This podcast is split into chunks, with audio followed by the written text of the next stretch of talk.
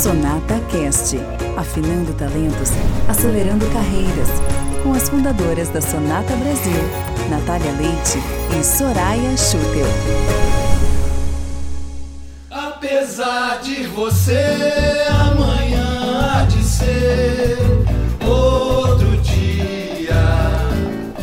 Olá, seja bem-vinda, seja bem-vindo a mais um Sonata Cast. Rupturas, transformações, novo mundo, resgate do simples. O que, que a vida está nos perguntando, nos indagando a cada um nesse momento de pandemia que faz refletir sobre estilo de vida, sobre uso do tempo, sobre prioridades. O que nos aguarda no mundo pós-pandemia que acreditamos que se aproxima? São alguns dos temas sobre os quais vamos tratar neste Sonata Cast. Seguimos ouvindo Soraya Schutel na entrevista concedida ao programa Alma dos Negócios da Rádio Band para a jornalista Ana Cássia Henrich, numa conversa deliciosa sobre empreender, gerar vida e fazer ótimos negócios. Com você, Soraya Schutel e Ana Cássia Henrich. Então a gente tem alguns desafios né, em relação a como conciliar a vida pessoal e profissional dentro dos lares. E o bom é que aos poucos a gente também foi, de certo modo, se acostumando, algumas empresas pensando também na questão ergonômica, né? Então, para performar bem, eu tenho que sentar numa boa cadeira, por exemplo. Né? Uh, mas eu acho que a questão mais importante é o que? É de avaliar o quanto tempo a gente perdia em deslocamento. Gente, é. tempo, e tempo é tempo, recurso, enfim, tudo, tempo é recurso, né? Deslocamento de avião, hoje a gente já sabe que dá para fazer tudo online, né? E, e, o presencial ele vai continuar, mas de uma outra forma.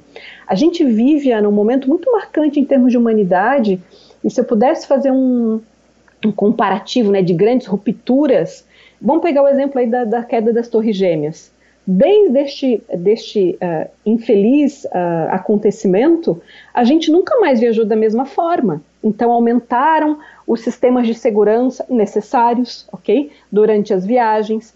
A partir da pandemia, a gente não vai mais voltar para o mundo anterior. Não tem mais como, porque mudou. A gente teve uma ruptura de enxergar a vida, de enxergar o trabalho. É, então, o trabalho não vai ser mais visto da mesma forma. Hoje, o que, que eu tenho visto na prática, tá?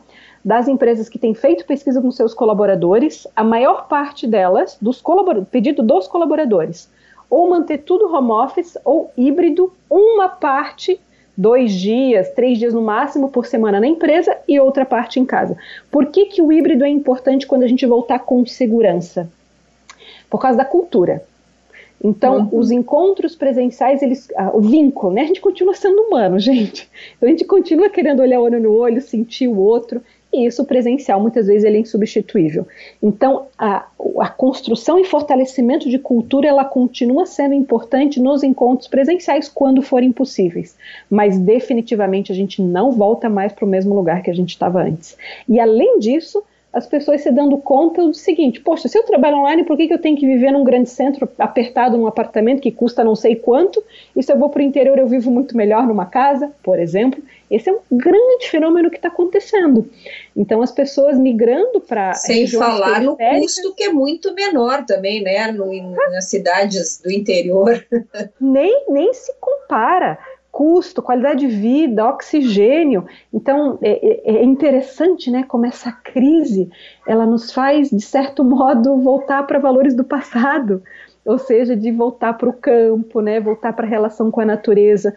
Por que, minha carana? Porque a crise diz o seguinte, gente, para onde é que vocês estão indo?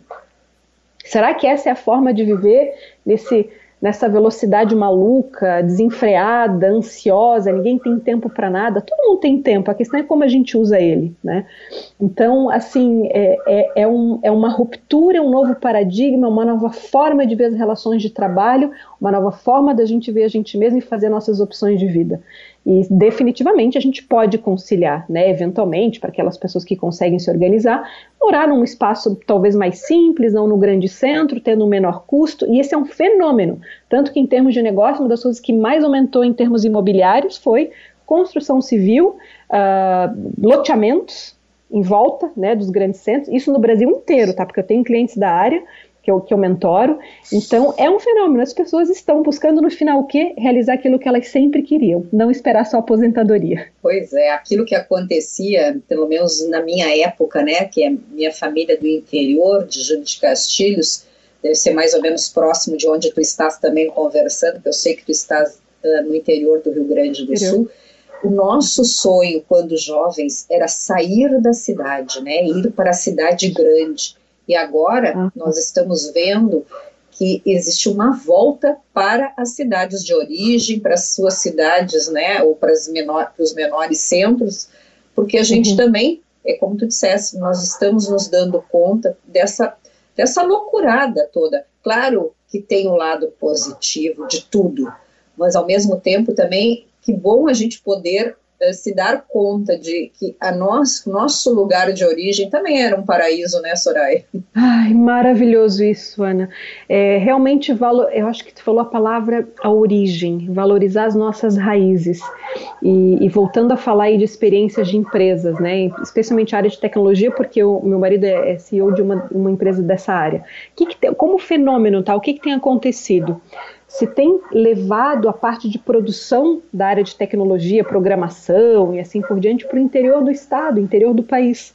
Porque é onde tem muitos talentos, onde a concorrência, de certo modo, ainda é menor, por mais que eu, seja, eu sei que a concorrência é global, eles perderam, por exemplo, um ou dois colaboradores para empresas de outros países, mas ainda é bastante pontual.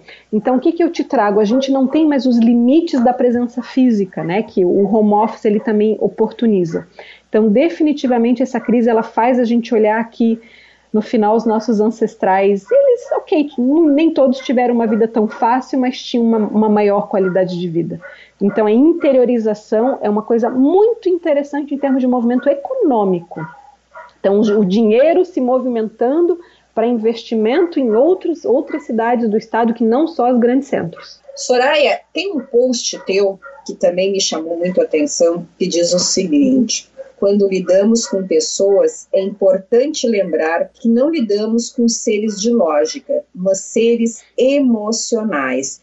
E, e aí tu traz né, um, uma lembrança que a nossa educação ela sempre foi baseada na, em decorar. E eu, lendo isso, me lembrava, nossa, ficar decorando a tabuada, decorando os mapas, né, para saber onde é que eram os países, enfim. Então, para passar nas provas. O que, que, mudou? Ai, minha cara, olha, muita coisa tem por mudar ainda, né? Mas uh, o que, que ocorre? Nós somos uma geração que nasceu ainda com um modelo educacional totalmente estruturado, um modelo racionalista, ou seja, onde desenvolver as habilidades cognitivas era uma prioridade, e industrial, ou seja, formar as pessoas para uma profissão. Desde mais ou menos do ano 2000, eh, tem tido outras discussões acerca da, do, da educação. Não é um tema de agora, é um tema milenar. Quando a gente vai, por exemplo, beber de fontes antigas da filosofia clássica grega, como a paideia, se fala do desenvolvimento do ser humano integral, isso está voltando. Ou seja, Desenvolver apenas o aspecto cognitivo da inteligência racional não é mais suficiente para o mundo de hoje, até porque a revolução a, desculpa, digital e a inteligência artificial vai substituir muito dessas questões cognitivas, e em várias profissões a gente já sabe disso. Então, onde é que entra o diferencial o lado humano? Então, a capacidade de relacionamento, de acolhimento, a nossa inteligência emocional. A nossa geração não teve esses pilares na nossa educação de base. Então, nós, como adultos, precisamos, isso aqui é interativo. Se a gente quer realmente construir uma vida melhor, mais saudável e de crescimento de carreira, a gente precisa olhar para esse universo humano que a gente não foi educado. É, já as novas gerações que têm vindo, muitas escolas, isso não é mais uma coisa pontual, não é mais, por exemplo, um método Waldorf, que eu admiro bastante, mas muitas escolas já têm agregado outras áreas de conhecimento e expertise para desenvolver o lado humano. Então, tomara que as futuras gerações aí tenham esse desenvolvimento integral um, ao longo da sua trajetória. Então, o que, que nós adultos precisamos fazer? Cada vez mais entender a nossa humanidade. Buscar processo de autoconhecimento, que é o que a Sonata faz, né? É, mas também muito ancorado com a minha força, com, a, com da minha sócia, com o que a gente quer entregar para o mundo, mas também olhando, olhando o mercado, né? Ou seja, as pessoas precisam se desenvolver. Se uma escola que desenvolve só a parte de conhecimento cognitivo, sinceramente não sei quanto tempo de vida ela tem.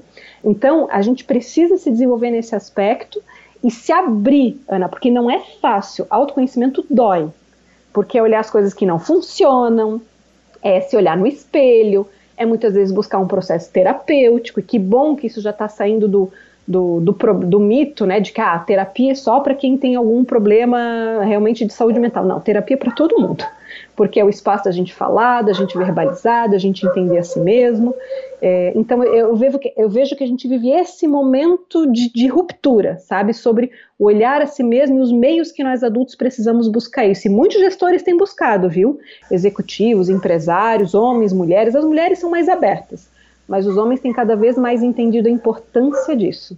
É, olhar para a sombra nem sempre é simples, fazer as mudanças interiores necessárias muitas vezes dói, mas é também o único caminho certo e sustentável na direção da evolução, da melhor versão de cada um. A gente vive uma realidade digital que significa apenas que temos ferramentas para potencializar a realidade humana de cada um. Nós aqui na Sonata seguimos a seu serviço, ao seu dispor, no convite de mergulho no autoconhecimento com resultados. A gente espera você no próximo Sonata Cast e seguimos conectadas em todas as redes. Até breve! Sonata Cast, afinando talentos, acelerando carreiras, com as fundadoras da Sonata Brasil Natália Leite e Soraya Schutel.